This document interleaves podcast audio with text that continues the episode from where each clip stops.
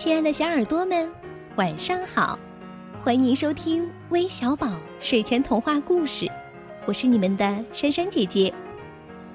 我知道呀，昨天有位叫大象的小朋友生日，因为他的妈妈在微信平台给我们留言说，大象每天晚上都要听着微小宝的故事入睡，所以想点播一个关于大象的故事送给他。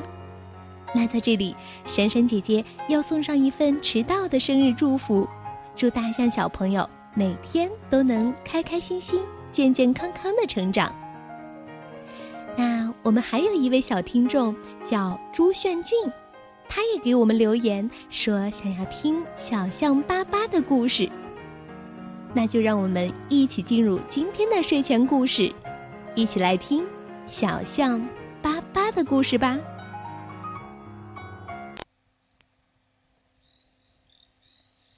一片大森林里，一只小象咕咕落地。它的名字叫巴巴。巴巴的妈妈非常爱它，它一边温柔地唱歌给巴巴听，一边用象鼻摇它入睡。巴巴渐渐长大，它喜欢和其他小象一起玩耍。巴巴非常乖巧，瞧它用贝壳挖沙子。多可爱呀！有一天，巴巴正开心的骑在妈妈的背上，突然，一个藏在树丛后的凶恶猎人朝他们开枪。巴巴的妈妈倒在了枪口下，猴子见状立刻躲了起来，鸟儿扑闪着翅膀飞走了。巴巴大声哭起来，猎人。跑去抓可怜的巴巴。巴巴很怕猎人，连忙逃跑。跑了几天之后，巴巴累极了，却发现自己走进了一座城市。巴巴第一次看见这么多房屋，一下子不知所措。宽阔的马路、小汽车、公共汽车，巴巴眼前都是新鲜的玩意儿。不过，爸爸最感兴趣的是两个站在街边的绅士。爸爸自言自语：“哦，他们穿的真漂亮，我也想穿上漂亮的衣服。可是，到哪里找漂亮的衣服呢？”幸运的是，爸爸遇到了一位富有的老妇人。老妇人一直非常喜欢大象，她知道。巴巴想穿漂亮的衣服，他乐于让别人开心，于是他把钱给了巴巴。巴巴礼貌地对他说：“哦，夫人，谢谢您。”巴巴赶紧走进一家大商店，他走进电梯，乘着这个好玩的箱子上上下下，真是有趣儿极了。巴巴上上下下乘了十次，还想继续玩儿。可是看守电梯的男孩对他说：“大象先生，这可不是玩具，请您出去购物吧。您瞧，商店巡视员来了。”巴巴给自己买了一件带领子的衬衫，一条领带，一套合身的绿色西装，一顶优雅的礼帽，哦，还有一双皮鞋。买了这些衣物，巴巴感到心满意足。也觉得自己确实风度翩翩起来，于是他走进照相馆去拍照。瞧，这就是巴巴的照片儿。巴巴和他的朋友老妇人共进晚餐，老妇人觉得巴巴穿上新衣服后显得十分帅气。吃完晚饭，巴巴觉得累了，便上床休息，很快就进入了梦乡。巴巴住在老妇人家里，早晨他和老妇人一起做早操，然后美美的洗上一个澡。老妇人送了巴巴一辆车，巴巴每天开着小汽车出去兜风。巴巴要什么，老妇人就愿意给他什么。一个博学的教授给巴巴上课，巴巴学得很认真，成绩优异。他呀，真是个好学生。进步飞快。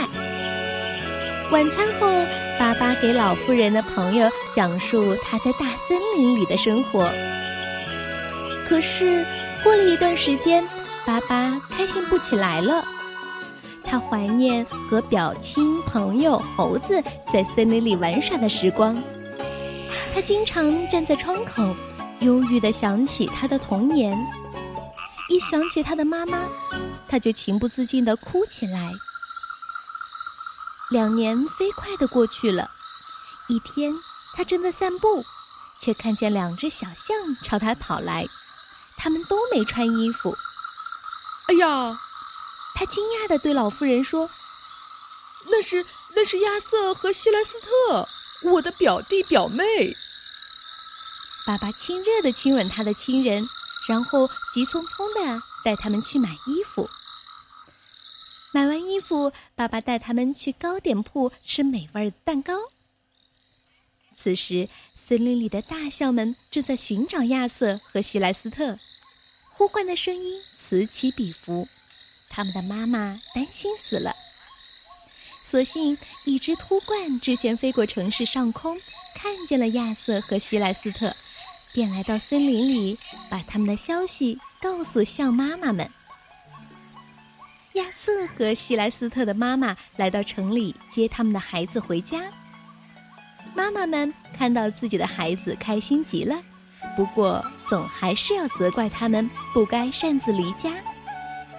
巴巴和他们一起走了，小汽车里坐不下象妈妈，两个象妈妈便跟在小汽车后跑，把象鼻抬得高高的，免得把汽车扬起的尘土吸进鼻子里。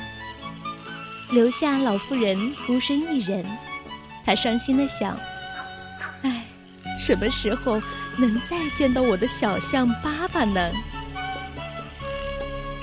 就在这一天，象王吃了一只坏蘑菇，中毒了，一病不起，没多久就死掉了。对象群来说，这真是一个大灾难。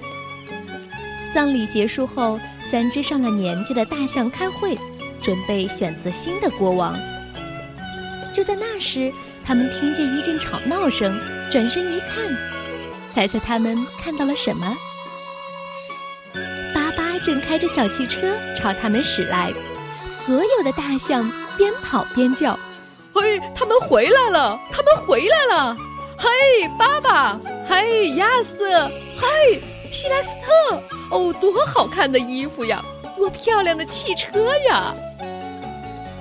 年纪最大的大象科尼利厄斯用颤抖的声音说：“哦，我亲爱的朋友们，既然我们要选一位新的国王，为什么不选爸爸呢？他刚从大城市回来，他和人住在一起，学会了许多东西。我们封他为王吧。”所有的大象都觉得科尼利厄斯的说法非常明智，迫不及待地等着巴巴的回答。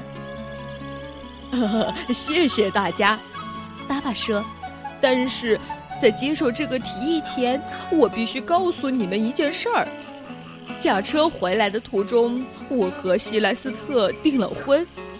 如果我成为你们的国王，那么她将是你们的王后。哦。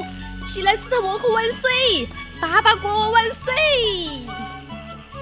所有的大象异口同声，巴巴就这样当上了国王。好了，我们今天的故事就讲完了，别忘了和小伙伴一起分享哦。我们明天再见吧，晚安。